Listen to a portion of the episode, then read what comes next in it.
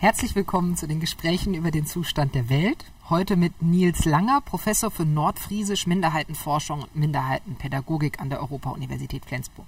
Schön, dass du da bist, Nils. Moin, moin. Nils, du bist Soziolinguist, Sprachforscher und du hast über linguistischen Purismus, über Sprachnormen und Sprachstandardisierung, über Sprachpolitik publiziert sowie über regionale und auch über Minderheitensprachen. Und wir wollen heute über Sprachenpolitik und Nationalismus sprechen. Das gehört nämlich zusammen, habe ich aus einem Aufsatz von dir gelernt. Und wir fangen an mit der Sprache. Es gibt unendlich viele Menschen, die sich permanent darüber aufregen, wie sehr die deutsche Sprache verfällt. Stimmt das? Es stimmt, dass, sich Menschen, dass es Menschen gibt, die sich darüber aufregen. Das ist richtig. Dass eine Sprache verfällt, äh, stimmt nicht. Eine Sprachen können nicht verfallen. Das sind, ähm, hat ein bisschen was damit zu tun, dass Sprachen gerne so als lebendig empfunden werden. Ähm, und es gibt immer gerne Parallelen zu, zu anderen Biologismen, zu Tieren. Äh, Sprache sind, ist nichts Lebendiges. Sprache kann nicht verfallen. Ja, aber der berühmteste ist Sebastian Sieg. Der Dativ ist dem Genitiv sein Feind. Jemand, der äh, Beispiele sammelt, wie schlecht die Deutschen mittlerweile sprechen. Und dann sagt man, oh, das Deutsche wird immer schlechter, das nennt man Sprachverfall. Mhm. Wird das Deutsche schlechter? Also wenn ich mal nicht biologisch Ja, rede, ja, sondern ja. Also das ist natürlich ähm, schlechter. Es hängt ja immer davon ab, was soll eine Sprache leisten. Eine Sprache soll äh, wird ist ein Werkzeug, damit sich zwei Menschen miteinander oder eine, eine Person mit einer Gruppe von Menschen verständigen kann. So und das kann Sprache immer. Ähm, dass gewisse Sachen auffallen, wo man sagen würde, das ist aber nicht ganz so richtig. Das hat was damit zu tun, dass äh, äh, Menschen vielleicht nicht genauso sprechen, wie ich das selber mache. Also diese, diese Beschwerde darüber, dass ähm, Sprache irgendwie ähm, kaputt geht oder verfällt, ist, ist, es geht nicht um die Sprache, sondern es geht einfach nur, dass Menschen die Sprache anders verwenden. Und äh, Sprache wird anders verwendet, nicht um Leute zu ärgern, sondern äh, weil Sprache sich über Jahre verändert. Das ist halt so. Das können wir gleich nochmal ein bisschen näher diskutieren, aber dass Sprache sich verändert, hat es schon immer gegeben. Und das kann jeder sehen, der sich einen Text von aus dem Mittelalter anguckt oder sich einen Text äh, oder ähm, das ähm, Goethe oder Shakespeare im Original mal liest. Da sieht man, da sind Sachen anders als heutzutage. das heißt, du hast damit schon gleich gesagt, also es gibt überhaupt nicht diese These, die immer wieder das Multikulti-Deutsch, äh, der Dativ ist dem Genitiv sein Feind, diese ganzen Bücher, die immer sagen, wir verlieren Sprachkompetenz, die Sprache wird ärmer, die Sprache wird schlechter und und und, da sagst du schon mal nee. Nee, das ist äh, richtig. Also was fasziniert, was, äh, was ich meinen Studenten auch immer sage, so als erstes äh, sag, ich mache ja Kurse zu Sprachpurismus und Sprachverfall und äh, ich, so mein Eingangssatz ist immer, ähm, ist es nicht faszinierend, Sprachverfall gibt es nicht als linguistisches Phänomen, als sprachliches Phänomen, aber Sprachverfall gibt es als soziolinguistisches Phänomen. Also obwohl Sprache nie verfallen kann und wir können das sehr deutlich zeigen, wenn es wenn es Sprachverfall geben würde, müssten wir mindestens ein Beispiel finden können, wo eine Sprache verfallen ist. Das finden wir nicht. Gibt es nicht. Ähm, aber es ist doch interessant, dass sich seit äh, geraumer Zeit, sicherlich seit mm, 800 Jahren für das Deutsche, seit 2000 Jahren für das Lateinische, Menschen darüber aufregen, wie andere Leute reden.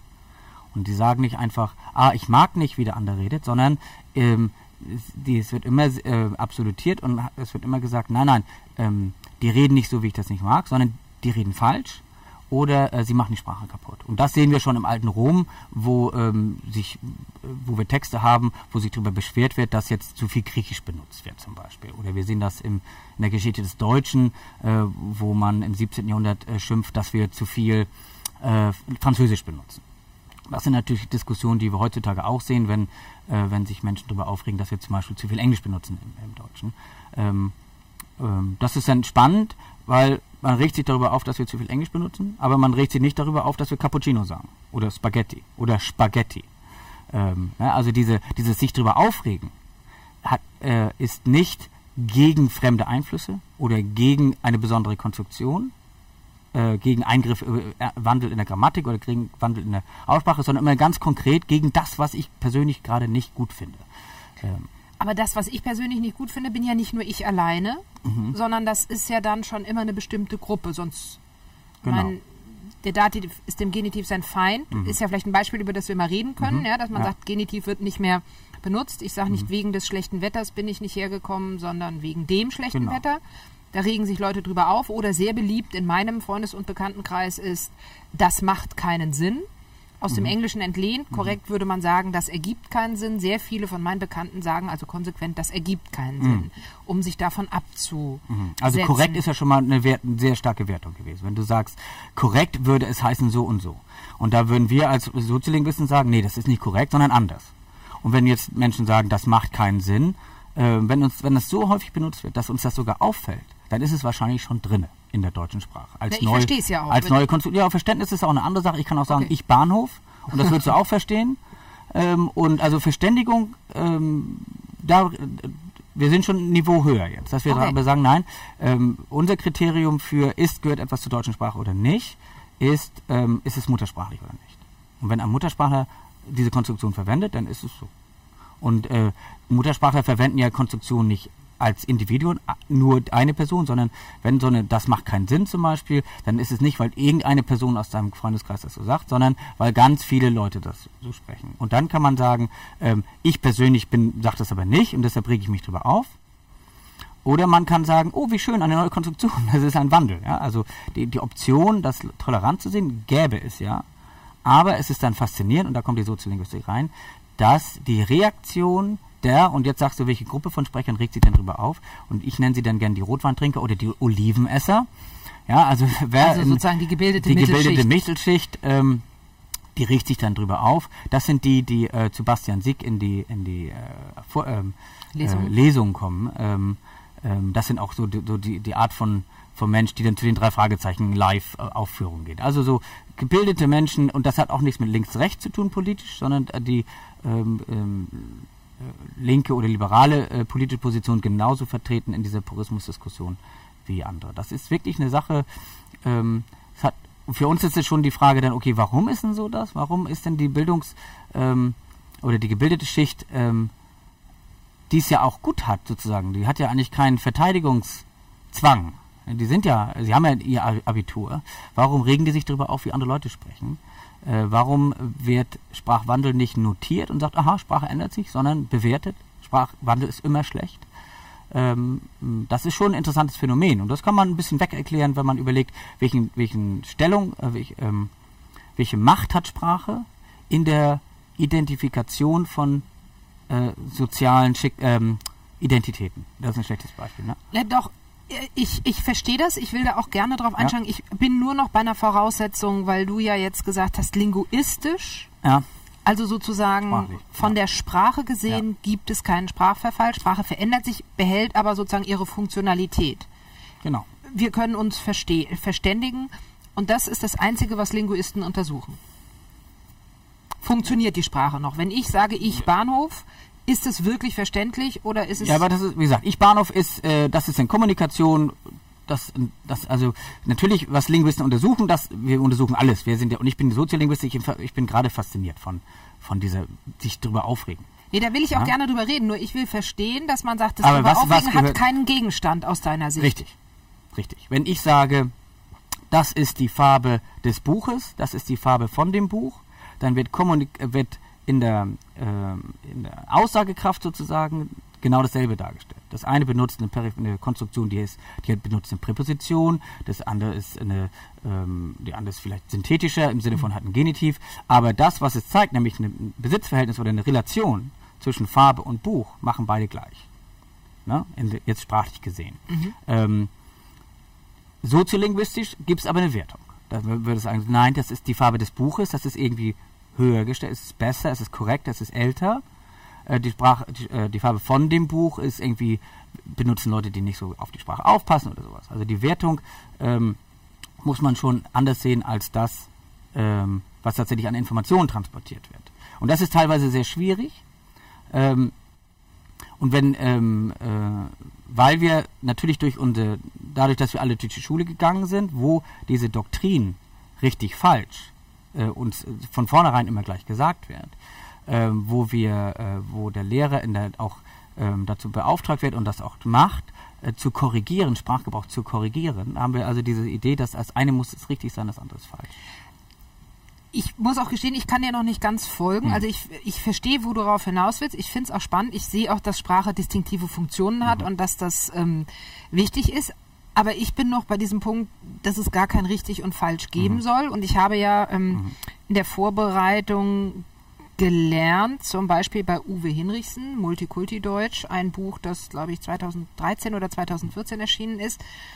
Da sagt er, unser Deutsch verändert sich aufgrund verschiedener Einflüsse, nämlich aufgrund sozusagen des Internets, dass Leute dort anders kommunizieren, aufgrund des Einflusses von Migration mhm.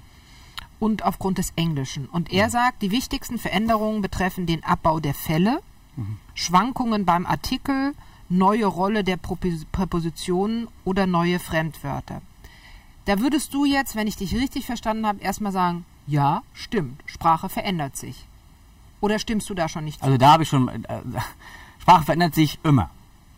Das ist ganz wichtig. Und wenn wir jetzt, ein, ähm, wenn ich sage, äh, voll ende Wodern fuhren sie Holzer, der Wart dem Balderes voll und sie in Fußbirenkit, dann würdest du auch erstmal sagen, okay, hm, verstehe ich jetzt erstmal nicht. Das ist äh, Althochdeutsch in der modernen Aussprache. Ich, ne, das ist 1200 Jahre alt, ein Zauberspruch, der 1200 Jahre alt ist. Und was zaubert der? Äh, da kann man äh, einem gebrochene, äh, ein, ein, gebrochenes Bein von einem Pferd wieder heilen. Also das ist halt auch praktisch, wir würden immer sagen, dass Germanistik hat nichts Praktisches. Ähm, aber da, würden, da hat sich also die Sprache sehr, sehr stark geändert. So, jetzt ist die Frage, wenn es Sprachverfall gibt, würden wir dann sagen, das ist irgendwie das Richtige, weil es ja das Alte ist, 1200 Jahre alt, und so wie wir jetzt reden, ist falsch. Oder schlecht oder verfallen. Also die Sprache hat sich schon sehr stark verändert über die letzten 1200 Jahre. Vorher haben wir keine deutschen Texte, deshalb ist mit 1200 Jahre das Ding. Ich habe noch einen Text aus dem, der 500 Jahre alt ist, den können wir dann nochmal vielleicht anlesen, um zu sehen, okay, hat sich die Sprache eigentlich verändert oder ähm, wie, wie, wie stellt ist eigentlich die Geschwindigkeit von Sprachveränderung? Was Uwe Hinrichs anspielt, äh, ähm, ähm, anspricht, sind Sachen, die es gibt seit schon immer. Das ist nichts Neues. Und wenn, wenn er sich darüber aufregt, er, sagt, es gibt mehr Fremdwörter, aber er bezieht sich jetzt äh, auf Anglizismen, dann sage ich eben Cappuccino und äh, äh, äh, Prosciutto äh, sind also auch Wörter, die dann auch genauso benutzt werden, aber keiner regt sich über diese Wörter auf, sondern man regt sich nur über die bösen Wörter auf. Und die bösen Wörter sind die Wörter, die aus Sprachen kommen von Kulturen, die wir nicht mögen. So, und deshalb ist es eben schlimm, wenn ähm, irgendwelche Wörter aus dem Türkischen entlehnt werden oder es ist schlimm, wenn äh, irgendwelche Leute aus dem Amerikanischen entlehnt werden. Aber es ist gebildet, wenn ich Cappuccino sagen kann, oder sogar ich hätte gerne zwei Cappuccini. Das ist dann besonders gebildet und nicht eine, äh, irgendwie eine, ein Verfall der deutschen Sprache. Also das ist eine ganz klare Unterscheidung. Und da kommen wir als Sprachwissenschaftler an und sagen, Moment, wir entlehnen Wörter, das hat es auch schon immer gegeben. Da gibt es eben ähm, hier das, was wo wir hier haben. Dieses Tisch kommt aus dem Lateinischen. Diskus. So, und wenn ich jetzt, äh, kann ich mir auch nicht drüber aufhören, muss ich jetzt ein anderes, muss ich jetzt Tafel sagen? Darf ich nicht mehr Tisch sagen, weil es ein Fremdwort ist? Natürlich nicht. Es ist etabliert. Also es ist einfach schon so lange ein Fremdwort, dass wir nicht mehr wissen, dass es ein Fremdwort Richtig. ist und wir und deshalb, denken jetzt, und deshalb bringen wir uns nicht drüber auf. Aber wenn, wenn Fremdwörter ein Problem wären, dann müsste man sich ja auch über den Tisch aufregen.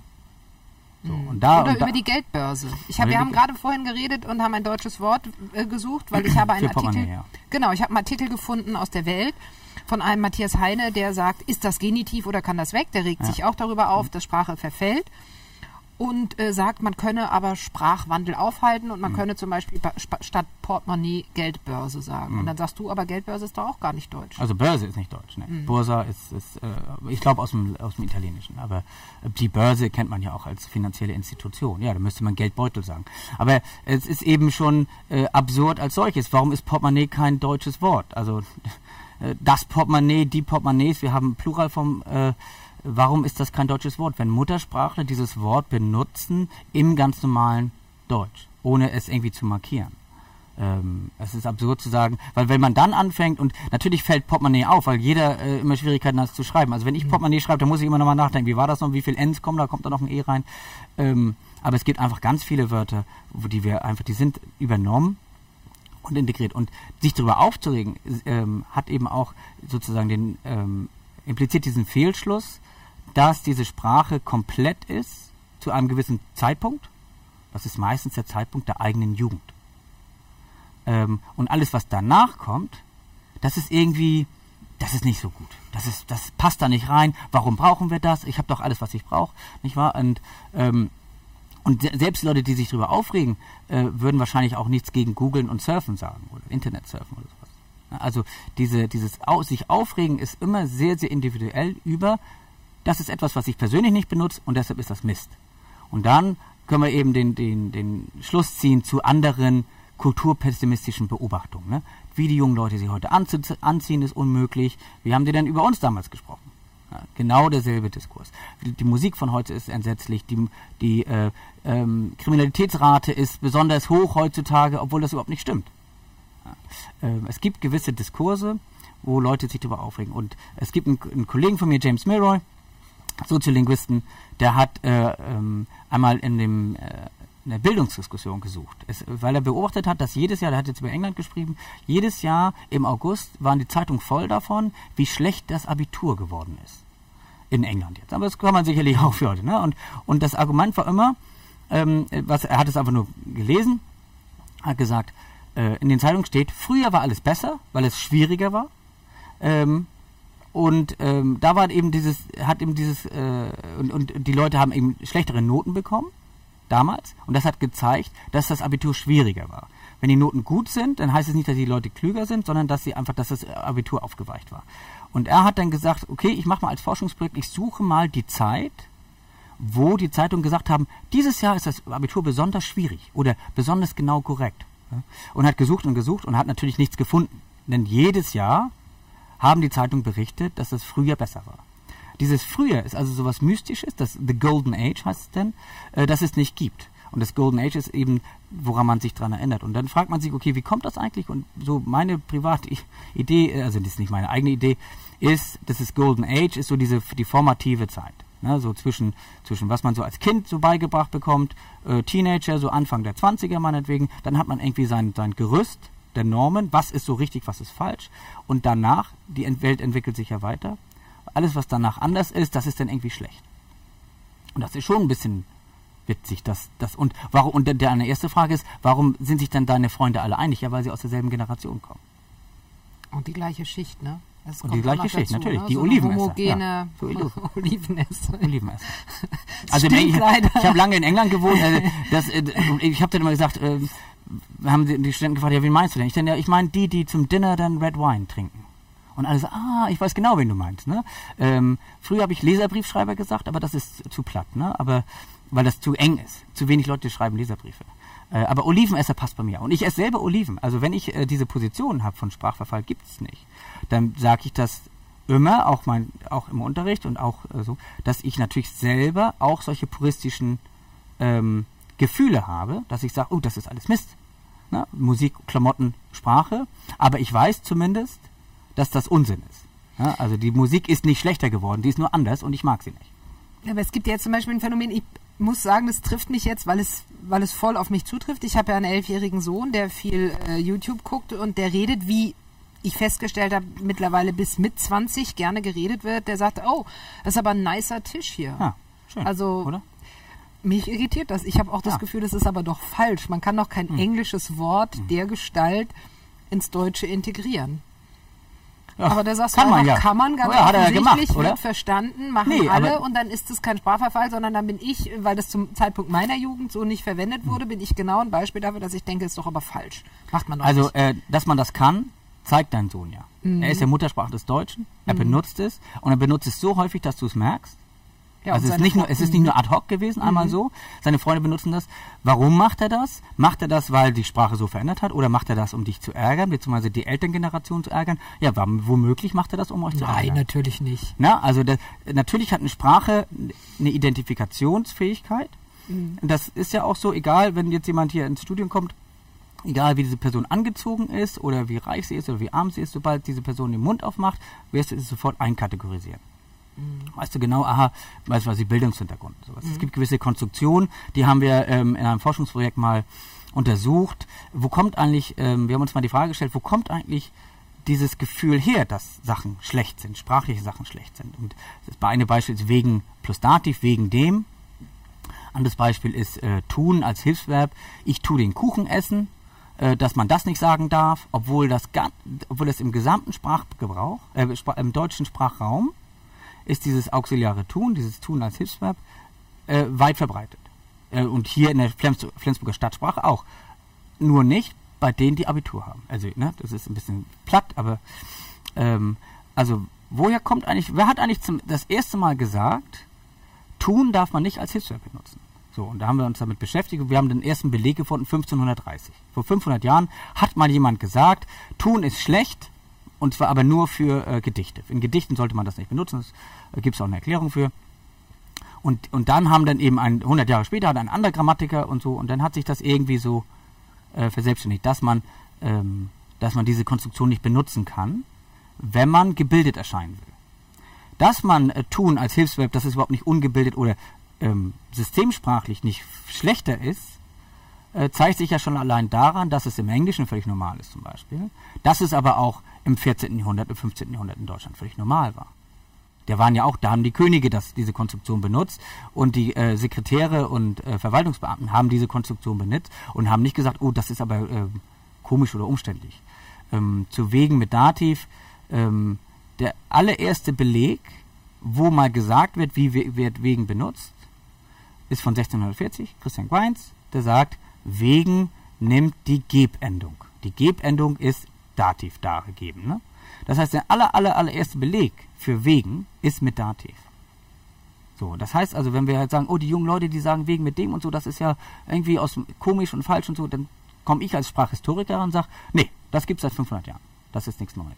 Dass es diese Konstruktion in der Sprache gibt. Was dann spannend ist, ist, warum werden gewisse Konstruktionen und nicht alle markiert als äh, ungebildet, schlecht, äh, hört sich mist, doof an oder so. Ne? Das ist schon spannend. Wer hat, das, wer hat die Autorität, das auszuwählen und wie wird diese Auswahl dann in die Köpfe der Menschen transportiert?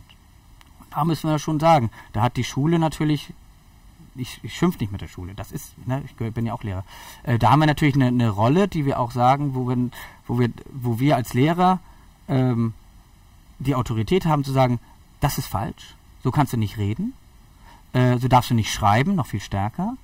Ähm, dadurch äh, transportieren wir dieses, diese Ideologie immer weiter. Ja. Aber auch wenn mir das einleuchtet, muss man ja sagen, es gibt ja falsch und richtig im Deutschen. Es gibt eine, eine Ortho- und Rechtschreibung, die festgelegt das, ja. ist. Es gibt den Duden, der äh, mir sagt, was richtig und mhm. falsch ist. Und ich kann ja nicht sagen, ich schreibe einfach, wie ich will, mhm. sondern ich habe eben bestimmte Regeln. Also es gibt ähm, Rechtschreibung, gibt es nur als künstliches Produkt. Ne? Also die Rechtschreibung des Deutschen ist das erste Mal formal ähm, äh, eingesetzt worden 1903, also nicht vor 500 Jahren, sondern vor 100 Jahren. Äh, Rechtschreibreform 96, 98, aber die, Rechtschre die Schreibung ist, hat nichts mit Sprache zu tun. Schreibung ist nur eine Repräsentation von Sprache. Ähm, keiner richtet sich darüber auf, dass Kaiser und Stein denselben Diphthong haben, Ei, aber unterschiedlich geschrieben werden. Das ist so. Also Sprache repräsentiert nur, äh, Schreibung repräsentiert nur Sprache. Das kann man, ähm, und meine Studierenden sag, sind auch mal irritiert, wenn ich sage, wieso, Schreibung gehört nicht zur Sprache. Ich sage, ja, es gibt ganz viele Sprachen auf der Welt, die nicht geschrieben werden. Ähm, der älteste Text, hatte ich schon gesagt, des Deutschen ist von 750. Wir würden ja nicht sagen, dass am Tag vorher es kein Deutsch gegeben hat, obwohl es nie geschrieben wurde. Also Schreibung ist nicht Teil von Sprache. Aber wieso kommen wir immer auf die Idee, dass es Teil von Sprache ist? Weil das unser, unser primärer Zugang zu Sprachwertung ist. Ne? Nämlich gerade Rechtschreibfehler, Zeichensetzungsfehler, ähm, Ausdrucksfehler mh, hm, werden ja auch immer so gesagt. Ne? Ähm, dass man, ich weiß noch, in meiner Schulzeit äh, wurden wir mal ausgeschimpft, weil wir gucken im, im Aufsatz benutzt haben. Und da hat die Lehrerin gesagt, das ist kein Wort des Deutschen. Das hat, ich gucke. Ich gucke, ja, kann man nicht. Und was sie meinte, ist, ihr dürft das nicht. Das ist, was sie damit meinte, hat sie natürlich in andere Wörter gefasst. Ähm, ist es vom Register nicht adäquat, um in einer schriftlichen Hausarbeit in der Schule verwendet zu werden. Weil man da das Aber Level das hat wechselt. sie nicht gesagt. Das mhm. hat sie nicht gesagt. Sie hat gesagt, es ist kein Wort des Deutschen. Aber du hast gerade was gesagt. Schrift ist der primäre Zugang zu Sprachwertung. Ja, habe ich gesagt, ne? Ja. ja, es ist vielleicht, ähm, das ist, also ich, ich frage meine Studierenden auch immer, wo, ähm, und auch zum Beispiel unsere friesische Muttersprache. Ne, wir haben das Thema Minderheitensprache ja auch noch. Mhm. Ähm, wurde, wann, äh, welche Erfahrung habt ihr damit, dass jemand über eure Sprache gesprochen hat? Ja, wann, das ist ja immer mein Interesse. Wann kommt das her? Ne? Das hast du mit den friesischen Muttersprachlern, die kommen alle und sagen, ja, ich wurde schon mal kommentiert, A, dass sie Friesisch überhaupt gesprochen haben oder dass sie Friesisch falsch gesprochen haben, obwohl sie Muttersprachler sind. Ähm, mein Zugang, ich komme nur aus Neumünster. Und äh, wir haben zwar nie Oliven gegessen, aber ich habe eben auch Abitur, gehört also auch zu diesen langweiligen Bildungsmenschen. Ähm, und ich kann mich nicht daran erinnern, dass meine Sprache jemals korrigiert wurde, außer bei diesem Gucken. Aber das liegt natürlich auch daran, dass meine Lehrer auch aus Neumünster kamen oder aus Norddeutschland. Also dass viele Sachen, ich habe ja nun einen sehr starken norddeutschen Akzent, aber das wusste ich nicht. Äh, bis mir das jemand mal gesagt hat, der von woanders her war. Der von woanders her war. Norddeutsch. ähm, na, also man, man kann in dieser Bubble bleiben. Ne? Wenn man sich nur mit den Leuten unterhält, die dann äh, die genauso sprechen, dann merkt man es auch nicht, dass, dass gewisse Sachen vielleicht nicht so sind wie im Duden. Der Duden ist natürlich äh, kein gutes Beispiel. Der Duden ist ein Buch. Buch, Bücher werden von Menschen geschrieben. Also die Frage, wo kommt die Autorität her? Oder gibt es, wie du hast angefangen zu sagen, es gibt, es gibt doch richtig und falsch. Dann denke ich, okay, hat, wann, seit wann denn? Seit wann gibt es Menschen, die sagen, das ist richtig, das ist falsch? Wo hat der Duden denn seine normierenden ähm, äh, Urteile her? Und das ist, weil da Autoren saßen, die gesagt haben, hm, das finde ich richtig oder das finde ich falsch. Die das natürlich nie so gesagt hätten, dass das äh, dass sie das gerade erfunden haben. Haben sie auch nicht, sondern sie haben wahrscheinlich in ihrem Freundeskreis oder im Zeitungsdeutsch geguckt, gibt es die Konstruktion oder nicht? Und dann gesagt, nein, gibt's, ich finde sie nicht, dann gibt es sie nicht. Und wenn die jemand benutzt, ist sie falsch. Es, ist, es ist nicht so arrogant individualistisch gemeint, dass jemand einfach Sachen erfindet, sondern dass es eben diese, ähm, die Bildungsschicht hat sich so auf diesen Norm ähm, geeinigt sozusagen. Und genau wie, wissen wir halt nicht. Ne? Wahrscheinlich durch Nivellierung, ne? dass man eben, das merken wir auch, wenn jemand ein Wort benutzt, das irgendwie nicht reinpasst, ähm, dann fällt er sofort auf. Also was ich jetzt daraus verstanden habe, ist, dass das Deutsche, so wie alle Sprachen wahrscheinlich, aber bleiben wir mal im Deutschen, einem permanenten Wandel unterliegt, hm. den wir überhaupt erst seit einer bestimmten Zeit äh, dokumentieren können, seit es vielleicht auch Schriftsprache gibt, also diese schriftliche Repräsentation. Schriftlichkeit, ja. Genau, seit es Schriftlichkeit gibt und dass deshalb dieser Wandel permanent ist und dass es äh, deshalb schwer ist zu sagen, das ist richtig oder falsch. Aber brauchen wir nicht, ich komme auch gleich nochmal auf die Aussprache, da wollte ich auch noch was zu fragen, mhm. aber brauchen wir nicht Normen, damit wir uns verstehen? Mhm. Mhm. mhm. Ähm, also die, die, ein Problem ist, dass wir immer von der deutschen Sprache reden, als ob es sowas gibt wie die deutsche Sprache. Und was die Menschen meinen, ist natürlich nicht die deutsche Sprache, sondern die normierte Schriftsprache. Die Hochsprache. Und dann nennst du sie Hochsprache, genau. Und ich vermeide dieses Wort, weil das wieder weil ich einfach sage, ja genau. Mhm. Und und für mich, nee, ich sage dann normierte äh, ähm, oder was man noch, wir, wir reden eigentlich gar nicht von Sprachen, sondern von Varietäten, einfach nur um diese Wertung rauszunehmen. Ähm, als ob es sozusagen, wenn, wenn man sieht, äh, der Duden heißt dann die deutsche Grammatik oder das deutsche, Recht, äh, das deutsche Wörterbuch, dann, dann denke ich mir, nee, das ist falsch. Das ist nicht das deutsche Wörterbuch, sondern es ist das Wörterbuch der zu diesem Zeitpunkt aufgeschriebenen schriftsprachlichen Varianten. Aber es wird natürlich verkauft als das deutsche Wörterbuch. Und das bedeutet sozusagen äh, per Implikation, alles was nicht drin ist, ist nicht deutsch. So, mhm. Und das suggeriert eben, dass es Sprachwandel nicht gibt. Und bei Sprachwandel müssen wir eben vorsichtig sein, da müssen wir differenzieren können. Sprache wandelt sich schon immer. Mhm. So, dann kann man eben herausfinden, warum, ne, weil es eben gewisse Identifikationszwecke ähm, erfüllt. Aber das ist einfach, die Sprache wandelt sich schon immer. Und eine ganz andere Situation ist, dass in, in der Schriftsprache, also in der normierten, ne, Hochdeutsch können wir ja mal sagen, ähm, greifen ganz andere Kräfte äh, wandelt sich sehr viel weniger, ist sehr viel eingeschränkter. Und die Sachen, die der Hinrichs jetzt beschreibt zum Beispiel, die gibt es eben seit 500 Jahren. Nur was der Hinrichs, äh, ich will ihn jetzt nicht ausschimpfen, ich habe das mhm. halt auch lange nicht gelesen, ähm, was er, äh, was mir aufgefallen ist bei seinem Buch ist, ähm, und er ist kein Germanist, vielleicht hat das was damit zu tun, er ist zwar Sprachwissenschaftler, mhm. aber er ist Slavist. Äh, vielleicht hat was damit zu tun. Ähm, ähm er, er beobachtet Sachen, die er selber gerade beobachtet, und das wurde auch kritisiert an seinem Buch, dass er einfach nur so äh, äh, Beispiele aus, aus der Luft zieht, die auch irgendwie einsichtig sind, aber die nicht wirklich ähm, äh, quantifiziert werden. Und er beobachtet Sachen, die es auch schon immer gegeben hat, nur nicht in der Schriftsprache. Also wenn es heißt, das Internet verändert die deutsche Sprache, dann denke ich mir, okay, wüsste ich jetzt nicht. Was wir sehen durch das Internet ist, dass Varianten und Varietäten verschriftlicht werden, also sichtbar werden, die vorher nur gesprochen wurden. Ja?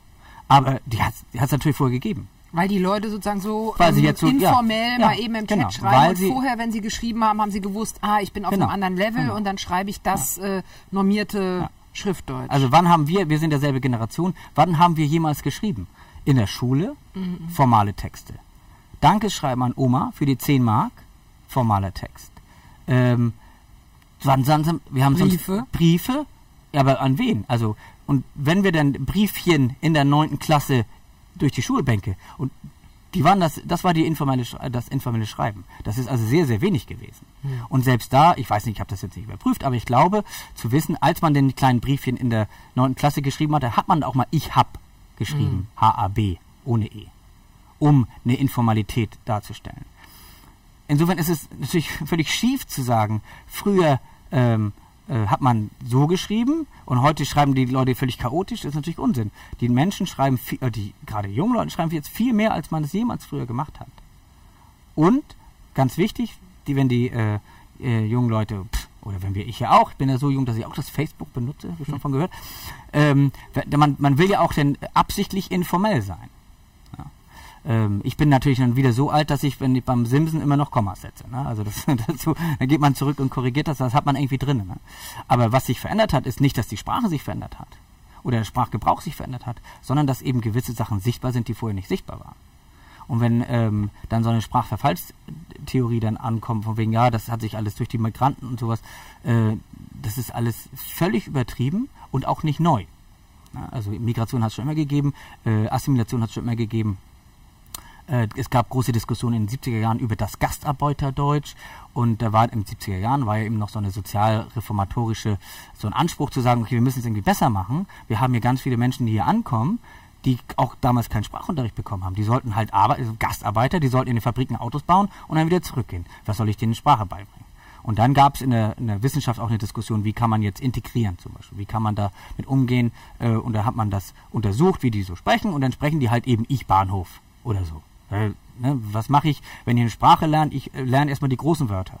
Die, das ist erstmal egal. Ich muss, ja, ich muss ja was zu essen kriegen. So rede ich ja auch, wenn ich in ein Land gehe, wo ich die Sprache nicht kenne.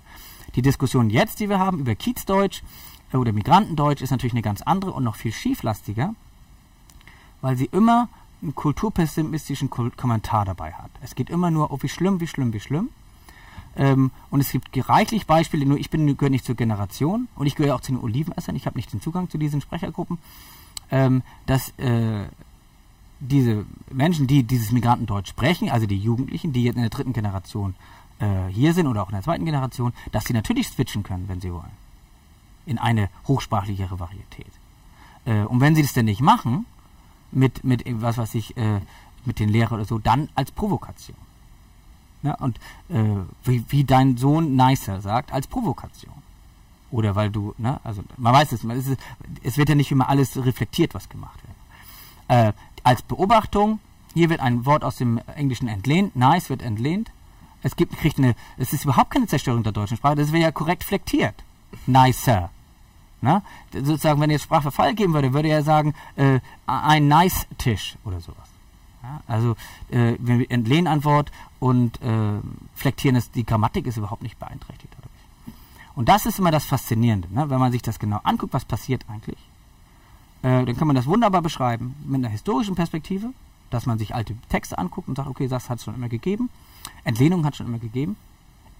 Ähm, und dann zu sehen, okay, wie witzig, ne? Also die Leute, wenn die jetzt äh, diese Wörter entlehnen, dann äh, flektieren sie nach der deutschen Grammatik. Was ist denn der Plural von Computer im Englischen? Ein Computer, äh, one computer, two Computers? computers. Und im Deutschen ein Computer, zwei, Computer? zwei Computer. Richtig. Ne? Also ist jetzt Computer ein deutsches Wort oder ein englisches Wort? Es ist ein deutsches Wort, das nach der deutschen Grammatik flektiert wird, zum Beispiel. Warum ER? Weil die meisten Nomen im Deutschen, die auf E ER enden, halt keine Endung haben. Ne? Ein Lehrer, zwei Lehrer, ein Computer, zwei Computer. Kann man wunderbar weg erklären, was da passiert. Man kann damit wunderbar zeigen, dass die Sprache überhaupt nicht beeinträchtigt wird. Denn dann würden wir ja sagen, ein äh, zwei Computers. Tun wir aber nicht. Und zwei Lehrers dann vielleicht. Und dann, und das wird, das wird, genau, das wird das, was Hinrichs dann sozusagen projiziert, dass er sagt, guck mal an, da sind so viele Veränderungen, die jetzt auch mein Deutsch äh, verändern. Und dann denke ich mir, also ich sag nicht nicer. Also diese Sachen, diese schlimmen Entwicklungen, die ja die deutsche Sprache angreifen, ich bin schon Sprecher des Deutschen, denke ich mal. Äh, hat, mein Deutsch hat sich, ich frage auch mal, ne, immer gerne im Freundeskreis oder, so, oder auch ähm, unter den Studierenden immer, Wie hat sich eure Sprache denn verändert in den letzten 30 Jahren? Oder inwieweit sprechen eure Eltern oder Großeltern anders als ihr? Und das Einzige, was sie an Beispielen bringen, sind Wörter. Nie Grammatik, nie Aussprache. Und wir wissen als Sprache, also Wörter verändern sich natürlich, ne? Das ist doch eigentlich klar. Ähm, mein, mein Keksbeispiel, Keks hat man früher mal so geschrieben. Ja, das heißt jetzt Keks. Also äh, Wörter verändern sich und ähm, äh, das ist überhaupt nicht spannend. Also das ist völlig trivial, ne? dass man jetzt Computer sagt und nicht Rechenmaschine oder dass man googeln sagt und nicht äh, im Internet suchen. Aber wenn es Sprachverfall geben würde, dann müsste ja auch irgendwie die Grammatik sich mal so negativ verein, äh, verändern, dass man jetzt gewisse Sachen nicht mehr ausdrücken kann, die man vorher ausdrücken konnte. Die Funktionalität beeinträchtigt Eben. sich. Und das ist natürlich Quatsch. Mhm. Denn wenn ich jetzt sage, die Farbe des Buches oder die ba Farbe von dem Buch, drückt dasselbe aus. Mhm. Funktional, funktional ist dasselbe ausgedrückt. Und das Phänomen gibt es auch bei der Aussprache. Also, dass es sozusagen eine richtige Aussprache definiert gibt. Ich habe ja lange beim Radio gearbeitet mhm. und ich habe einen guten Freund, ja. der mein Ä-Coach war. Mhm. Damit ich nicht Mädchen sage, ich habe im Kulturprogramm gearbeitet, das trifft wieder deine These von der äh, gebildeten Mittelschicht, mhm. damit man nicht Käse und nicht Mädchen sagt, ja. sondern Käse und Mädchen, das korrekte Ä. Und das ja. war wichtig, das zu sagen. Warum? Warum war das wichtig? Ich weiß es nicht so genau. Also es gibt, glaube ich, wenige, ähm, also Ehre und Ehre kann man sich überlegen. Aber ist ein semantischer Unterschied, aber okay. wahrscheinlich aus dem Kontext wird immer klar, ja. Die Warum Ehre der Ehre, ja, ja. wie auch immer. Also, also wenn es, wenn, also mit Mädchen und Mädchen ist sozusagen äh, ein Beispiel, das ist echt zu leicht, ne? weil man mhm. sagt, warum, was macht der Unterschied? Ich bin Holsteiner Mädchen, natürlich Mädchen. Wir können, wir in Norddeutschland, wir können kein Ä sagen, kein langes Ä. Außer bei irgendwie. Äh, das ist, äh, aber das ist ja eine, das ist ja eine äh, Veränderung von i. Mm, zu, das klar. ist was anderes. Ne? Wir können ja auch kein Hirsch sagen, sondern wir sagen Hirsch. Hm, das ist mir beim Zuziehen aufgezogen. Na, also mm. wir können das hohe i nicht aussprechen. Dann machen wir mal ein Hirsch. Äh, wir können, wir haben kein l in der Milch. Mm. Wir haben kein l in we welche Milch möchtest du gerne, die mit anderthalb Prozent oder? Ist das ein Problem? Fällt uns das auf? Das fällt mir nicht auf. Warum fällt mir das nicht auf? Weil alle um mich herum genauso reden. Das ist, heißt dann Accommodation Theory, dass äh, sich Sprachgebrauch immer daran austariert, wie das, die Umwelt redet. Außer ich will provozieren.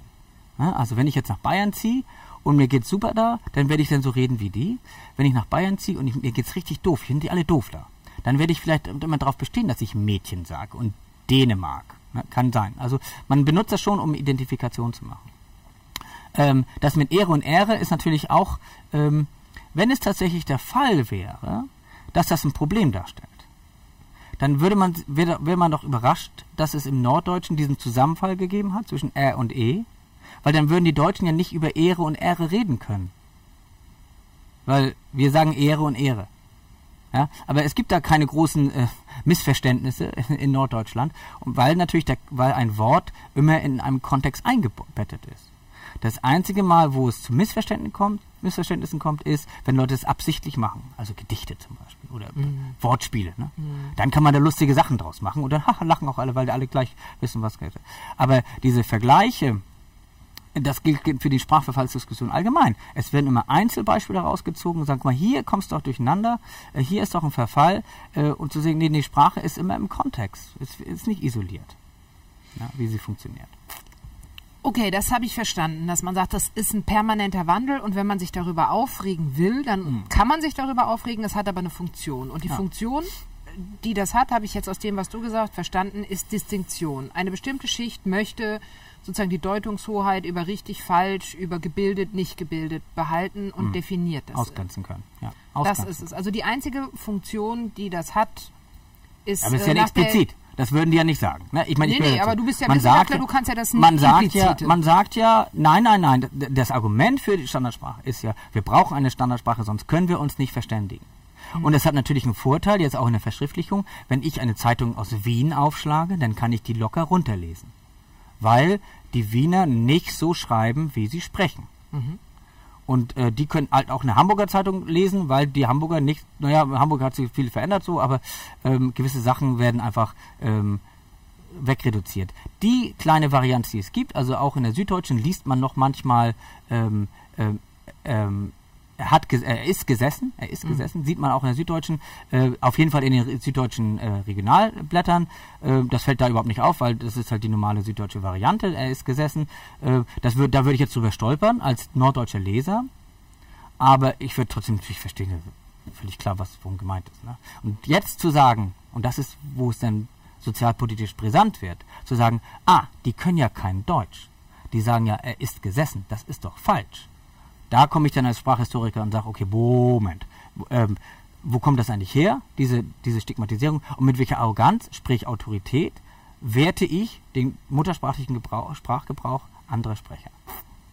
Das kann ja wohl nicht angehen, dass ich diesen klugen Menschen, die diesen Zeitungsaufsatz gesagt, äh, geschrieben haben, die genauso sich ihrer Muttersprache bedienen, wie ich mich meiner Muttersprache bediene, mit welcher Arroganz sage ich, er ist gesessen, ist falsch, finde aber welche Milch völlig normal. Und da merkt man, aha, das ist dann doch sehr stark ähm, regional. Und was eben auch eine wichtige Sache ist, die nicht die immer verkannt wird, ist, dass auch die Standardsprache sehr stark regional gefärbt ist. Wir gehen immer davon aus, es gibt die Standardsprache und dann kommst du mit deinem Redakteur, der dann sagt, wir müssen im Radio und Radio ist nun was, was anderes, weil Radio muss ja so sprechen, dass man es auch bei schlechten ähm, Geräuschkulissen verstehen kann. Also Distinktion. Es gibt ja sowas wie eins, äh, dass man unterscheidet zwischen drei und äh, zwei und drei. Mhm. Weil man das nicht, oder Juni, Juli, Juno, Juno ne? also solche Sachen. Und dann vielleicht gibt es einen Grund zu sagen, wir wollen das R beibehalten wenn das so explizit gemacht wird, aus kommunikativen Gründen. Mhm. Aber wenn das eine Arroganz ist, zu sagen, nein, wer jemand Mädchen sagt, dann ist es falsch, dann gucke ich mir an, okay, seit wann gibt es denn diese Orthoepie, ja, diese Normlautung, die gibt es seit 19, 8, späten 19. Jahrhundert. Da haben sich, ähm, ich glaube, sieben Männer, äh, Bühnendirektoren und Sprachwissenschaftler in einen Raum gesetzt und haben mal die, die, Sprach, die, die Bühnenhochaussprache äh, genormt. So. Warum eigentlich? Damit, man, damit, damit die, die, Reime funktionieren. Damit das die hatte wohl, Neige, du Schmerzensreiche, ist ja. doch das berühmte Goethe. Ja, oder? also das hatte wohl Goethe auch schon mhm. eingefordert, das weiß ich nicht genau, mhm. aber ich glaube, selbst Goethe hat schon gesagt, es wäre, es war irritiert, dass ähm, er dann seine Stücke auf in Bühnen gesehen hat in anderen Regionen und dann hat das irgendwie nicht so funktioniert. Das, äh, okay, das leuchtet ein. Und mhm. dann hat man gesagt, wir brauchen eine Bühnenhochsprache. Äh, und wenn wir jetzt ähm, zum Beispiel ein, ein Feature, das das ist jetzt nicht mehr, das nicht mehr Prestige hat, ist mhm. das äh, gerollte R. Mhm. Und wenn wir so, wenn du so äh, aus den 20ern so Tonaufnahmen hörst, die mhm. sagen dann breit und sowas, ne? Mhm. Ähm, warum war das gerollte R ähm, äh, normiert oder ähm, ähm Ort, der Ort, mhm. ja, also da, äh, das R Vorvokal ist, wird ja gesprochen, Brot, mhm. sage ich ja auch, nur anders, aber das R Nachvokal sagt, sagen wir in Norddeutschland ja nicht. Ne? Ort. Ort. Ort mhm. ist ja kein R drin. Mhm. Aber in der, in der Normierung, und das, wie gesagt, in alten Tonaufnahmen hört man das, dann hieß es dann, der Ort ist richtig mhm. gut. Warum macht man das? Zur Distinktion. Also, ne, wegen schlechte Tonqualität, dass man das besser verstehen kann. Das hat nichts mit Wertung zu tun gehabt. Und witzigerweise ist das rausgefallen. Ne? Kein Mensch mhm. redet mehr so. Wenn jetzt jemand Ort sagt, dann markiert er sich sofort. Ne? Mhm. Das sieht man eben auch wieder, dass die Normen, die damals gut und richtig und toll waren, dass das auch wieder sich ändern Aber kann. König ist geblieben. König ist geblieben und Tag äh, ist auch geblieben. Also das ist eins der großen äh, Beispiele der, der Inkonsequenzen dieser, ähm, dieser Normierung von Theodor Siebs ist, dass ähm, äh, das G am Wort auslaut, ja, also mhm. das G am Ende eines Wortes, unterschiedlich ausgesprochen wird nach der Norm, nämlich Tag, Tag mit K ausgesprochen, aber König mit G mit Ich ausgesprochen. Absurd. Kein Sprecher des Deutschen macht es so. Entweder sagt man wie im Norddeutschen Tag und König, oder man sagt es wie im Süddeutschen Tag und König. Und beide machen dann immer was falsch. Und beide ja. machen was mhm. falsch, außer man ist natürlich geschult. Mhm. Und wenn man geschult ist, äh, ich kann es ja auch machen. Mhm. Und dann kann ich mich positionieren und sagen, guck mal, ich bin gebildet. Na, ich weiß, wie es richtig Also der Soziolinguist sagt, diese, diese Klage über den Sprachverfall und diese Definition von eigentlich zufällig gerade im Fluss befindlichen äh, Aussprachen oder Wörtern, Sprechweisen ist, dient rein einer sozialen mhm. Markierung. Absolut, ja. ja. Aber ist das nicht auch eine wichtige Funktion von Sprache? Wir Menschen sind ja äh, unglaublich soziale Wesen. Ich lese gerade wieder ein Buch über äh, so, unter anderem Hirnforschung, wo eben nachgewiesen wird, wie sehr wir schon vor der Geburt verdrahtet sind mhm. auf Beziehungen, auf Gruppen, Sprache, die die Funktion hat. Ich meine, das weißt du besser als ich. Das man überlegt, Sprache kommt von gemeinsamer Jagd, wie wurde mhm. das entwickelt. Also es hat auf jeden Fall immer was mit Gruppe zu ja. tun. Und gehört zu einer Gruppe nicht automatisch auch soziale Distinktion, dass man seine Orte und Rolle kennt? Also mhm. ist diese mhm. Distinktion nicht möglicherweise eine absolut natürliche Funktion von Sprache? Äh, Gehe ich mal von aus, ja, klar, aber es macht es ja nicht richtig. Also das heißt also ja nicht, ich kann, ich, kann ja nicht ich kann ja nicht sagen, ah, das haben wir schon immer so gemacht, dass wir äh, gewisse Leute nicht mochten. Und dann mhm. haben wir uns lustig gemacht darüber, dass wir, wie, wie komisch die sprechen. Ob das tatsächlich evolutionär so belegt ist, wissen wir übrigens natürlich nicht. Ne? Klar. Ähm, wenn das nämlich so wäre, dann würde man ja auch im Mittelalter das sehen. Und wir haben zum Beispiel Belege aus dem Mittelalter. Gut, die Schriftstücke aus dem Mittelalter sind Schriftstücke von irgendwelchen Verwaltungsbeamten. Das ist ja keine Alltagssprache gewesen. Aber da, dort heißt es dann, wenn ein, ein Schreiber aus Köln, äh, da gibt es so ein paar Belege, wo dann ein Schreiber aus Köln sagt, ah, ich muss nach München schreiben, deshalb muss ich ein bisschen anders schreiben, als wenn ich nach Köln schreibe. Mhm. So, ne? Oder das haben wir für die Niederdeutschen auch, wenn ein, ein Lübecker Schreiber ähm, dann nach Brügge schreibt, dann muss er das ein bisschen modifizieren oder so, dass man sich anpasst an den Adressaten. Ne? Also dass man schon eine, eine Varianz akzeptiert. Aber sich darüber lustig zu machen, über andere Leute Sprache, ähm, das äh, gibt es ganz viel. Mhm. Kann ich auch total gut, wenn ich das will. Ne? Um mhm. jemanden richtig mal zu zeigen, wie dumm er ist, dann kann ich mich über seine Sprache aufregen. Ähm, das macht aber nicht richtig. Und ähm, was wir sind ja nur in einer, einer Zeit, wo man zum Beispiel, äh, ähm, wo man sich nicht darüber aufregen kann, dass jemand die falsche Hautfarbe hat oder dass jemand die falsche Sexualität hat oder dass jemand eine Frau ist. Das geht gar nicht. Aber wenn jemand ein bisschen komisch spricht, ne, im Sinne von falsch spricht, ja, das ist ja natürlich ganz schlimm. Und ach, das ist. Und da denke ich mir, okay, ähm, wieso darf ich mich darüber lustig machen? Das ist interessant. Na, warum also, ist Sprache noch, warum darf man in der Sprache noch diskriminieren? Und ähm, meine kleine Antwort, ich habe, keine Ahnung, ne? Also man kann jetzt sagen, ja, damit man sich, äh, das ist so diese Anti-PC-ness, ne, dass man sagt, man muss sich über irgendwas aufregen können, wenn man sich über niemanden mehr lustig machen kann. Das ist ja so traurig. Als, äh, ich glaube, dass ähm, es wird begründet von denen, die das machen, die Bastian Six, der sich wirklich ganz in einer ganz schlimmen Art und Weise äh, über äh, über den Sprachgebrauch anderer Leute lustig macht. Und äh, Kollegen von mir in Augsburg und Salzburg, die nennen das ja auch die Spracharistokratie. Ne? Mhm. Die Olivenesser, die wie Aristokraten, die haben ja auch, dass ich äh, relativ eng, äh, klar, ähm, eng, relativ enges normiertes Standarddeutsch spreche. Das liegt ja nicht daran, dass ich klug bin oder gebildet, bin, sondern dass mein, meine Umwelt so gesprochen hat. Das habe ich ja mir nicht verdient. Und deshalb sagen die Spracharistokratie von wegen, man hat halt, man ist so reingeboren worden in einen Sprachraum und ich habe es halt einfach gehabt. Ähm, aber dass man sich darüber aufregen kann und ich glaube, das Argument, das Bastian Sieg bringen würde, wäre zu sagen, ah, Hautfarbe, Geschlecht, Sexualität kannst du nicht entscheiden, aber oder kannst nichts dran machen, aber in deinem Sprachgebrauch kannst du ja dran feilen, du kannst ihn ja besser machen. Und das ist ein völlig absurdes Verständnis von Sprachgebrauch und, und Sprachverwendung. Das ist äh, indiskutabel. Aber äh, er füllt die Seele und wenn er eine Lesung macht, kommen 20.000 Leute. Wenn ich eine Lesung mache, kommt niemand. Außer meine Vorlesung, aber da müssen sie ja kommen, weil sonst kriegen sie keine Credits. Jetzt wollen wir nicht hoffen, dass du aus gekränkter Eitelkeit gegen Bastian Das wollte ich damit insinuieren. Genau, nein, nein, nein. Okay, das hat ja äh, mehrere Folgen. Also ähm, diese Erklärung, die du gegeben hast, zu sagen, das ist eine soziale Distinktion. Zum einen wäre ja die Frage, du hast vorhin gesagt, was lernen Kinder in der Schule? Die lernen dieses enge, korrekte Deutsch, die lernen so eine Standardsprachlichkeit. Und ich habe aus deinem Aufsatz ge gelernt, ähm, dass du sagst, Ziel des praktischen Deutschunterrichts sollte aber stattdessen eine Varietätenkompetenz mhm. sein, dass die mhm. Kinder mhm. in verschiedenen Varietäten sprechen können. Mhm. Wie kann das ablaufen? Wie mhm. könnte sowas im praktischen Deutschunterricht, ich meine, an der Europa-Universität werden Lehrerinnen und Lehrer ausgebildet, wie kann man darauf achten? Also ich, äh, ich sitze im Elfenbeinturm, das ist sehr, sehr praktisch, man muss dann keine Lösung anbieten. Ähm, wenn ich sage, es gibt keinen Sprachverfall als, als sprachliches Phänomen, dann akzeptiere ich natürlich, dass es das auch als soziolinguistisches Phänomen gibt. Und das ist äh, aber natürlich schlecht, aber äh, ich muss natürlich meinen Studierenden, wenn die ihre Hausarbeiten schreiben, dann dürfen die auch nur in einem, ich sage das auch mal, in wissenschaftlichen Duktus, ne, nicht zu blöd, aber es muss schon formal korrekt sein. Weil, und aber nicht, weil ähm, wir das ich sage nicht, ihr müsst im richtigen Deutsch schreiben, sondern ihr müsst in dem für diese Situation adäquaten äh, Stil schreiben. Und das ist dann in einer Universität halt ein formales Schriftdeutsch.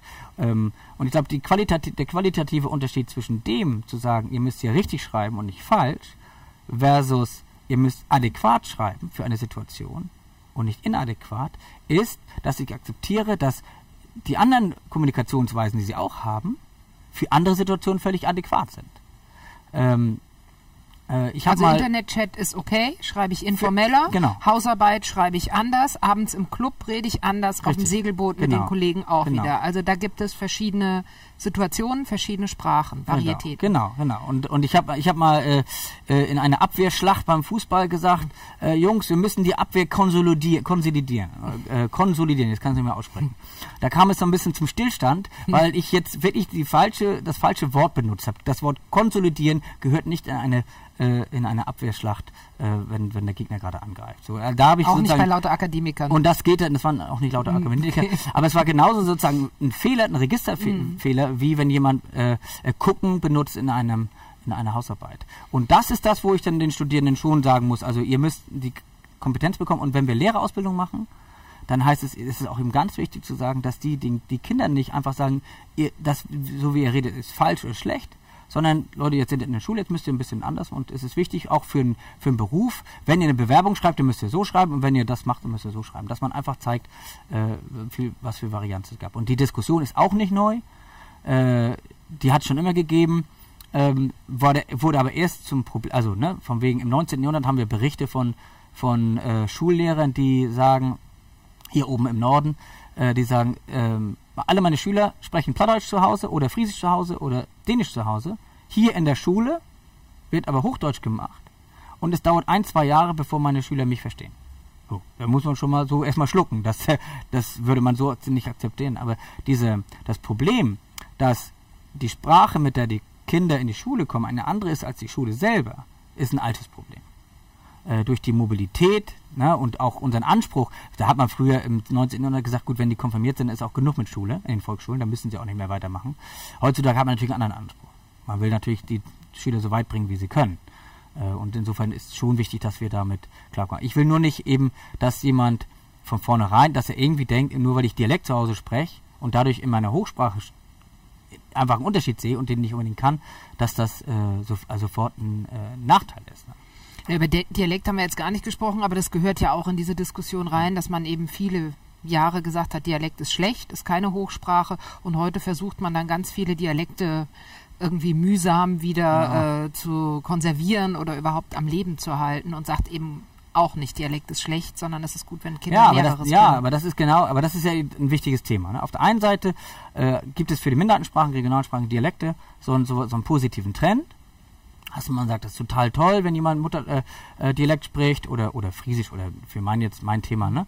Aber das ähm, äh, das ist auch immer so in so einer Bubble wieder so, ne? Dass die ähm, die ähm, äh, viele, dass die Lehrer uns berichten, zum Beispiel im Friesischunterricht, dass die sagen, wenn die Friesisch einrichten wollen in einer Schule, dann haben sie immer Widerstand von Eltern.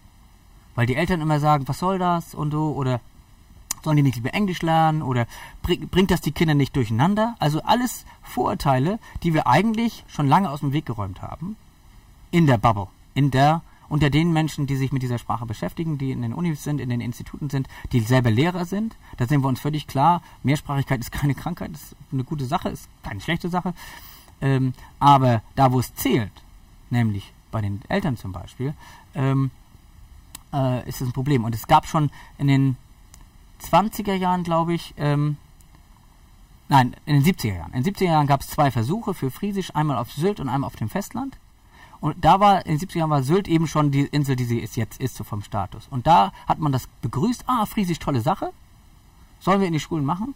Und auf dem Festland, so äh, im Moor, da um äh, Riesum rum, da war eher ein größerer Widerstand. Und das ist ja eigentlich überraschend. Es geht ja um dieselbe Sache, ne? soll man diese Sprache jetzt in die Schulen einbringen? Und der, ähm, die Erklärung, warum da ein auf dem Festland Widerstand war und nicht auf der Insel war, dass die äh, Friesen oder die, die Eltern, die auf Sylt waren, die waren schon etabliert, etabliert. genug. Mhm. Für die war das kein Makel mehr. Das war, die konnten, sie waren eben hochdeutsch kompetent, das ist auch ein nettes Gimmick, so ein bisschen wie das jetzt ist. Äh, und für die auf dem Festland, die haben wahrscheinlich das selber noch erfahren, dass sie ausgelacht wurden, weil sie dann Friesisch als Bauernsprache formuliert wurde oder sowas. Und die immer noch in der älteren Position waren zu sagen, ich möchte nicht, dass meinen Kindern das auch passiert. Es ist wichtig, dass meine Kinder ähm, Hochdeutsch an der Schule lernen, diese Position. Ne? Ähm, und das ist äh, so ein spannender Aspekt der Arbeit, jetzt sich mit Minderheiten zu beschäftigen. Die Problematik finden wir auf der ganzen Welt. Das gilt genauso für ähm, ähm, äh, Native, äh, Native Languages in Südamerika, wie für äh, Minderheitensprachen in ganz Europa, wie für Dialekte in Bayern ähm, äh, oder auch Migrationssprachen. Ja, also diese, auf der einen Seite heißt es immer, es ist ganz toll, Mehrsprachigkeit ist eine super Sache, ist ein, ist ein Vorteil für die Kinder. Und dann heißt es, ne, Land Schleswig-Holstein sagt, Handlungspark Sprachenpolitik ist eine tolle Sache. Wir fördern äh, die, die Diversität der Sprachenlandschaft hier. Aber was meinen Sie? Die meinen Dänisch, Friesisch, Romanes, Niederdeutsch. Sie meinen, ja, wo ist die größte Sprachenvielfalt in Schleswig-Holstein? Hier bei uns oben? In Flensburg in Kiel. Mhm. Ja, also Türkisch, äh, ähm, äh, Russisch, Polnisch. Mhm. Nee, das ist ja nicht so dasselbe. Ne? Mhm. Und da komme ich als Sprachwissenschaftler und als Sprach Soziolinguist, Soziolinguist an und sage, okay, hm, ist, natürlich ist es dasselbe. Natürlich ist es dasselbe. Und meine Kinder sind in England groß geworden und ähm, äh, nicht groß geworden, sind in äh, England geboren worden. Wir, natürlich haben wir zu Hause Deutsch gesprochen mit unseren Kindern und drumherum haben sie Englisch gelernt. War jetzt unproblematisch. Äh, aber natürlich gibt es, äh, wieso ist das anders, als wenn ich in Flensburg Türkisch zu Hause spreche? Na? Und dann sagt ihr, die sollen doch nicht Türkisch, die sollen ja Deutsch lernen und all so ein Kram. Ne? Da, da ist eben sehr viel ähm, ähm, mangelndes Verständnis, wie Sprache wirklich funktioniert und auch mangelndes Verständnis, wie kompetent Kinder eigentlich auch Sprache denn erlernen. Da muss man überhaupt nicht, nicht einmischen, das läuft schon von alleine. Ne? Aber es hat, ist, immer, ist immer diese Wertigkeit. Sobald man den Mund aufmacht, wird man einkategorisiert. Ne? Ob als gehört zu, zu den Olivenessern oder nicht Olivenessern. Aber das, aus dem, was du sagst, folgen ja sozusagen zwei ähm, Dinge, über die ich gerne mit dir sprechen möchte. Ich hatte es zu Anfang angekündigt, dass wir auch über Nationalismus sprechen mhm. wollen. Aber ich meine, Minderheiten ist spätestens seit äh, Katalonien jetzt ein Thema, das in der äh, Presse nochmal aktueller aufgegriffen wurde als vorher. Ähm, aus dieser Behandlung, wenn ich eine Sprache spreche, die nicht zu der sogenannten Hochsprache gehört, mhm. wenn ich erfahre, dass ich ähm, sozusagen diskriminiert werde aufgrund einer Minderheitensprache, was für die Sorben gilt, was für manche griechischen Dialekte oder Sprachen gilt, wächst daraus auch so eine Art naja, so separatistische äh, Bewegungen, weil man sich nicht anerkannt fühlt? Ist sozusagen die Sprachenpolitik ein ganz wichtiger Bereich einer gelungenen Minderheitenpolitik? Ja, eine große Frage. Eine große ja, Frage. du bist ja hier. Also das, was, was man nicht so vergleichen kann, ist Friesland, Nordfriesland mit, mit Katalonien. Mhm. Ja, Katalanisch sprechen sieben Millionen Menschen. Mhm. Äh, es ist nicht die Minderheitensprache in Katalonien. Mhm. Ähm, aber es ist auch nicht die einzige Sprache in Katalonien. Ne? Also mhm. die Leute, die das so, die sich auskennen, die sagen mir bummelig 50 Prozent, 60 Prozent. Das heißt eben die andere Hälfte spricht kein Katalonisch, mhm. zumindest nicht als eigene Sprache. Und für Katalonien ist das berühmte Beispiel, dass die Sprache unter Franco verboten war, richtig böse verboten, gar nicht witzig. Mhm. Und dass man ab den Anfang der 80er Jahre dann sprachpolitische Maßnahmen gemacht hat, die, das Katalanische zu stärken aber nicht um eine, Gleich eine Bilingualität zu erreichen, also eine Anerkennung, Anerkennung beider Sprachen, Kastilianisch und, ähm, und äh, Katalonisch, sondern dass man sagt, nee, nur Katalan. Wir, wir sind in Katalonien, wir sprechen Katalan. Wir sprechen nicht das andere. Dass man jetzt eine Diskriminierung des Kastilianischen hat. Das ist so, das ist nicht mein Fachgebiet, ne? da haben wir mhm. andere Leute, die das besser kennen, aber ähm, äh, das ist eben auch Sprachpolitik. Ne? Und ähm, indem dann jetzt plötzlich die, die äh, Menschen, die Spanisch sprechen, Kastilianisch sprechen, denen jetzt sagt, nein, das ist nicht die richtige Sprache. Das ist schon ein problematisches Feld. Für die Sprachenpolitik in Deutschland ist es mh, mm, immer so eine Sache. Ne? Ich habe ja gesagt, die Sprachenpolitik gilt eigentlich auch für Dialekte, aber die Dialekte ähm, Schwäbisch und so, die brauchen das irgendwie. Also ne? es gibt da keine Lobby, die das ähm, die sich dafür einsetzt. Ne? Das ist eben doch ein bisschen lustig so, ein bisschen schwäbisch und cremig oder so wir haben äh, so eine regionale Kultur in Deutschland durch diese Tatortgeschichte ist ja auch ein mhm. Phänomen. Ne? Das ist, mhm. ähm, und dass in jedem ähm, in jeder Region Deutschlands irgendwie äh, es Regionalkrimis gibt oder dass es ähm, äh, Dialektbücher gibt, ne? die immer lustige Geschichten erzählen und sowas. Das ist schon interessant. Für die Minderheitensprachen, die anerkannten, Sorbisch, Romanes, äh, Friesisch, Dänisch und dann Regionalsprache Niederdeutsch, ähm, die sind komplett unterschiedlich aufgestellt. Äh, Dänisch als Sprache der dänischen Minderheit, aber eigentlich ja gar nicht die Sprache der dänischen Minderheit, denn die dänische Min Sprache der dänischen Minderheit, Sönnejüs, der Dialekt, der hier vorher gesprochen wurde, ist ja gar nicht mehr da, weil ähm, die dänische Minderheit über ihre Institution eine sehr rigide Sprachenpolitik verfolgt hat, der Standardisierung. Ne? Nur die Standardsprache aus Kopenhagen zählt. Ähm, für Friesisch haben wir eine starke Dialektvielfalt, die dann auch nicht zu einer Vereinigung geführt hat, ähm, wird aber auch nicht, ne, wir, wissen halt nicht, wie viele Leute Friesisch sprechen und wir wissen auch nicht, wie viele Leute Friesen sind.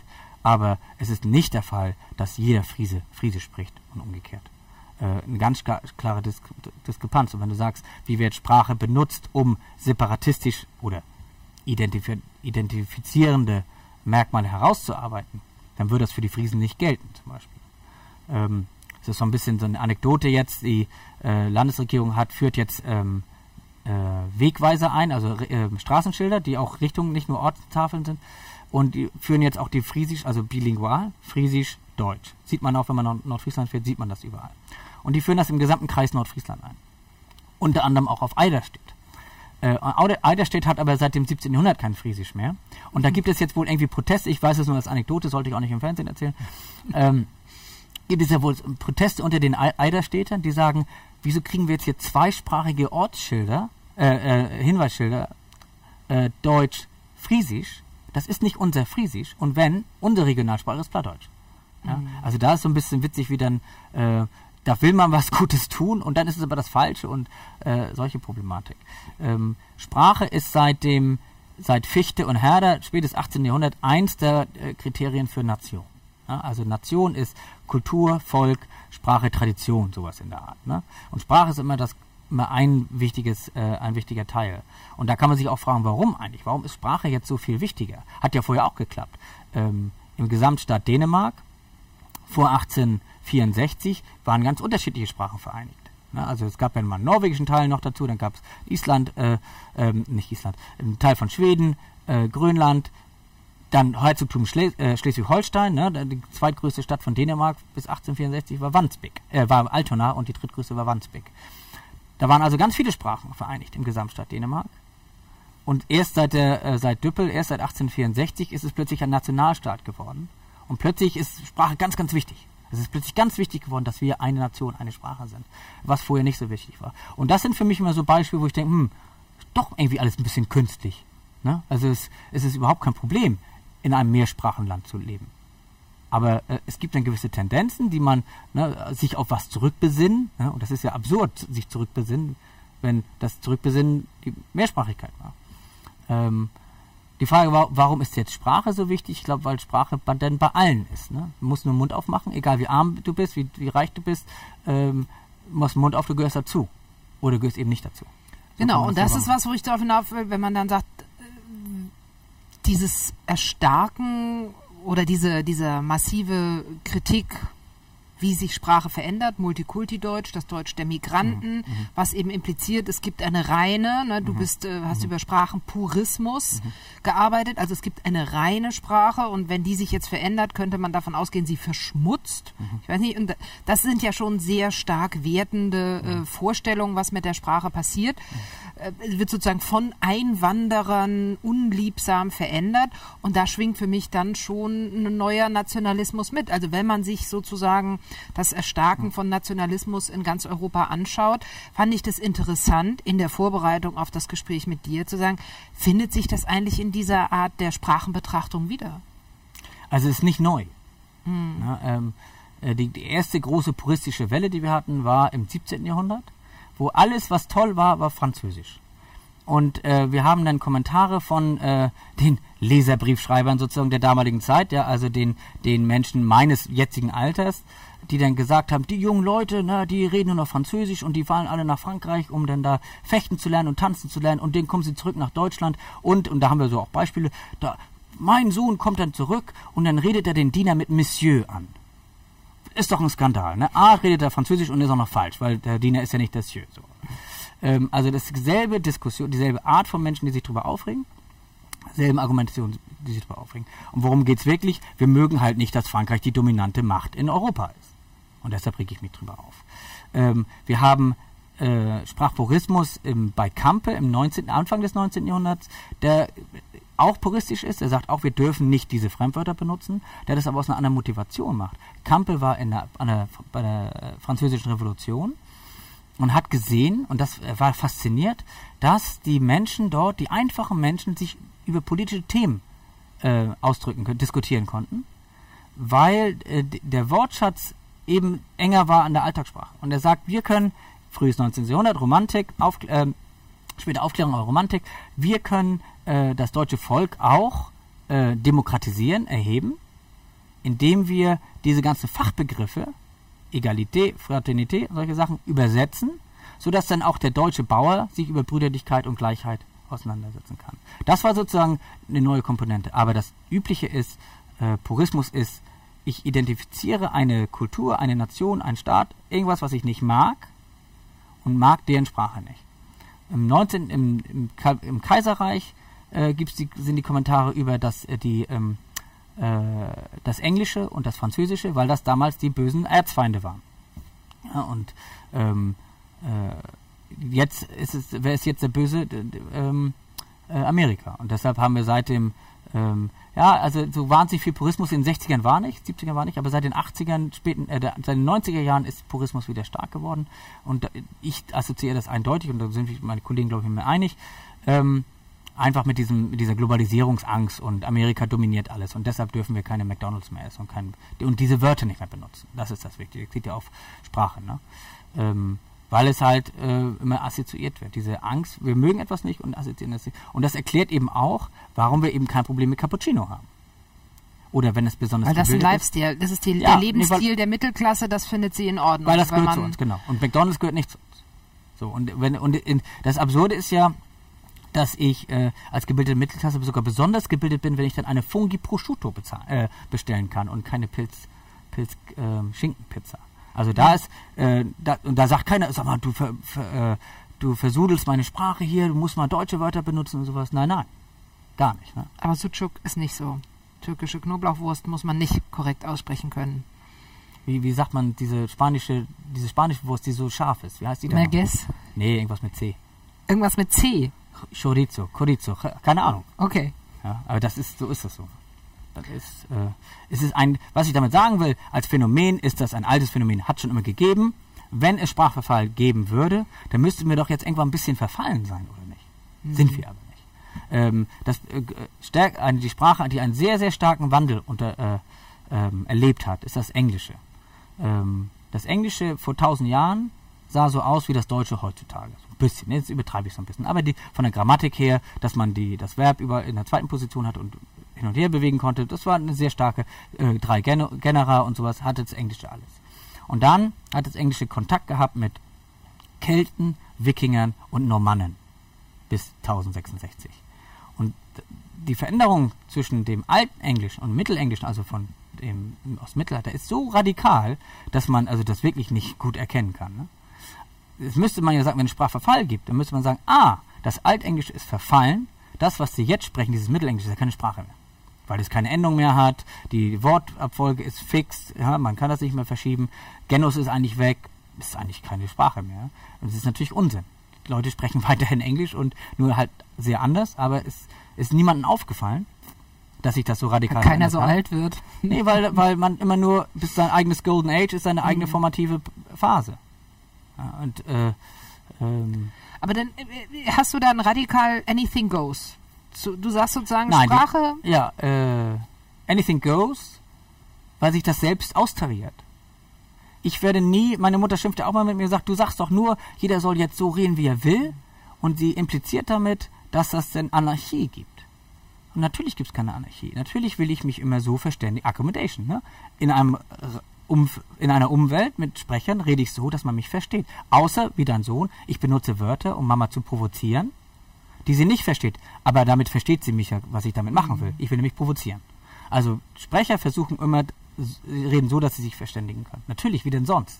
Und wenn man dann in eine andere Umwelt geht, sei das geografisch, weil man wegzieht, oder sozial, weil man plötzlich an der Uni ist, dann modifiziert man seinen Sprachgebrauch ja auch. Und das können wir mit den Studenten auch. Den Test mache ich jedes Mal. Ne? Was, als ihr nach Hause gekommen seid zu Weihnachten, was waren die Kommentare eurer ehemaligen Mitschüler? Dann sagen die alle, wieso redest du jetzt in Norddeutsch? Die waren ein Semester in Flensburg. Mhm. In Flensburg wurden sie mal ausgelacht, weil sie so hessisch babbeln. Und sie, hey, ich rede doch nicht hessisch, ich rede ja richtig hohes Hochdeutsch. Wenn ich hessisch babbel, dann komm mal mit nach Hessen. Hier wurde es, fiel es auf, dass sie so hessisch babbeln. Zwölf Wochen Flensburg, sie kommen zurück und reden plötzlich Norddeutsch. Und dann, die sind immer denken, das habe ich aber gar nicht gewollt. Was war nicht Absicht, ich habe das nie gemerkt. Man redet, man assimiliert sich. Und das ist so diese, äh, die, es gibt keine Anarchie. Wenn man nicht sprachenpolitisch, sprachpolitisch eingreift, normierend eingreift, gibt es keine Anarchie. Und die Rechtschreibung, die du am Anfang angesprochen hast, ist auch ein gutes Beispiel. Wie gesagt, Rechtschreibung 1903 das erste Mal normiert. Das heißt, vorher war sie nicht normiert. Dann lies mal einen Text aus dem 19. Jahrhundert, aus dem 18. Jahrhundert, aus dem 16. Jahrhundert, äh, die kannst du so locker weg runterlesen. Das ist überhaupt kein Problem. Obwohl es gar nicht normiert war. Das heißt, wenn aufgrund mangelnder Normierung Chaos herrschen würde, dann würden wir doch Chaos erwarten. Aber natürlich nicht. Warum war es damals kein Chaos? Weil natürlich ein jemand, der einen Text schreibt, ver will verstanden, verstanden werden. werden. Hm. Das heißt, keine Aufregung? Keine Aufregung. Aber alle regen sich trotzdem auf. Hm, weil sie sich selber sozusagen über die, die anders sprechen wollen. Weil lustig, Sprache Identifikation ist. Genau. Weil Sprache ist Identifikation, Identität. Ich rede so, wie ich rede. Wenn ich ähm, im Ausland äh, jemanden höre, der sagt, welche Milch willst du dann, dann sage ich, ah, Heimat. Mhm. Also jetzt, ne? Nicht nur mhm. in einer Gruppe von Deutschen. Ne? Das ist, man hat eine emotionale Bindung, die habe ich auch. Ne? Also mhm. wenn ich hier sage, das ist alles Unsinn, dann äh, ich, wie gesagt, ich, ich rechne mich damit rein. Ich gehöre natürlich auch dazu. Ich bin auch so sozialisiert. Und wenn jemand äh, das auxiliare äh, Hilfsverb tun benutzt, äh, dann äh, markiere ich die Person auch gleich. Ah, denke ich auch. Ne? Nur ich weiß halt, ich bin hier der Heini, der nicht mhm. Äh, sauber argumentiert. Ne? Ich, ich bin hier der mit dem Vorurteil. Aber das bedeutet, ich verstehe dann deinen Ansatz schon als einen moralischen Ansatz auch. Dass man sagt, also das hat äh, sozusagen diese Soziolinguistik, also dieser, dieser Ansatz hat was damit zu tun, dass ich mir nicht erlaube oder reflektiere, was es bedeutet, wenn ich mich permanent über andere aufrege. Dass ich da sozusagen eine Identität durch Abgrenzung aufbaue mhm. und diese Abgrenzung möglicherweise, wenn wir jetzt über Nationalismus weiterreden würden, möglicherweise politisch auch Folgen hat. Ja, also ich finde das moralisch, ich, ich, will eben, ich bin halt Wissenschaftler und will schon, äh, das sind jetzt nicht Ideen, die ich jetzt erfinde. Ich sage, äh, ich, ich glaube wirklich, dass es nicht einfach so, lange hat jetzt entschieden, Sprachverfall äh, nicht schlimm zu, oder Sprachveränderung mhm. nicht schlimm zu finden. Das ist keine subjektives so, Urteil. Sondern ich sage, mhm. nein, ich habe das studiert, mhm. und zwar diachron und über andere Sprachen hinweg und sehe dasselbe Phänomen. Und es, es ist genauso, wenn es ist ja auch nicht meine Meinung, dass ich, wenn jemand schwul ist, ist es jetzt, ah, ich moralisiere und sage, es ist nicht schlimm. So, das ist, das ist ja absurd, das ist ja keine Meinung. Mhm. Das, äh, also, äh, da, aber das ist so, wo, wo, ich denke, da kann man eben auch was beitragen. Ne? Von wegen, was für einen Wert hat jetzt so ein Studium für, für unsere äh, Germanisten? Ich denke mal, das ist schon sehr wichtig, dass sie über ihre eigenen Normvorstellungen, die sie ja absolut eingeimpft haben, wie wir auch bei uns, mhm. dass sie erkennen, das sind künstliche Normen. Das mhm. ist nicht die deutsche Sprache, sondern es sind künstliche Normen, die haben alle eine kleine Geschichte, wo sie herkommen und sie erfüllen eine Funktion. Und eine Funktion nämlich der Identitätsschaffung die, die so reden wie ich, gehören dazu. Und die, die nicht so reden wie ich, die gehören nicht dazu. Und dass wir dann schon sagen, äh, und das könnt ihr auch nicht ablegen. Ja, also, also mhm. man sollte es ablegen, ist ein Vorurteil, aber es sollte, aber es ist, glaube ich, sinnvoller, einfach offen zu, anzuerkennen, das ist mein Vorurteil. Und das mhm. aber so zu erkennen, das ist ein Stereotyp. Und nicht einfach, nein, nein, die reden falsch. Mhm. Wie das Bastian Sieg macht zum Beispiel. Das war ein sehr schönes Schlusswort. Vielen Dank, Nils, dass du da warst. Ich habe viel gelernt und äh, werde jetzt äh, ganz selbstbewusst immer Mädchen sagen. Mädchen, ja, vielen Dank. Willkommen im Norden.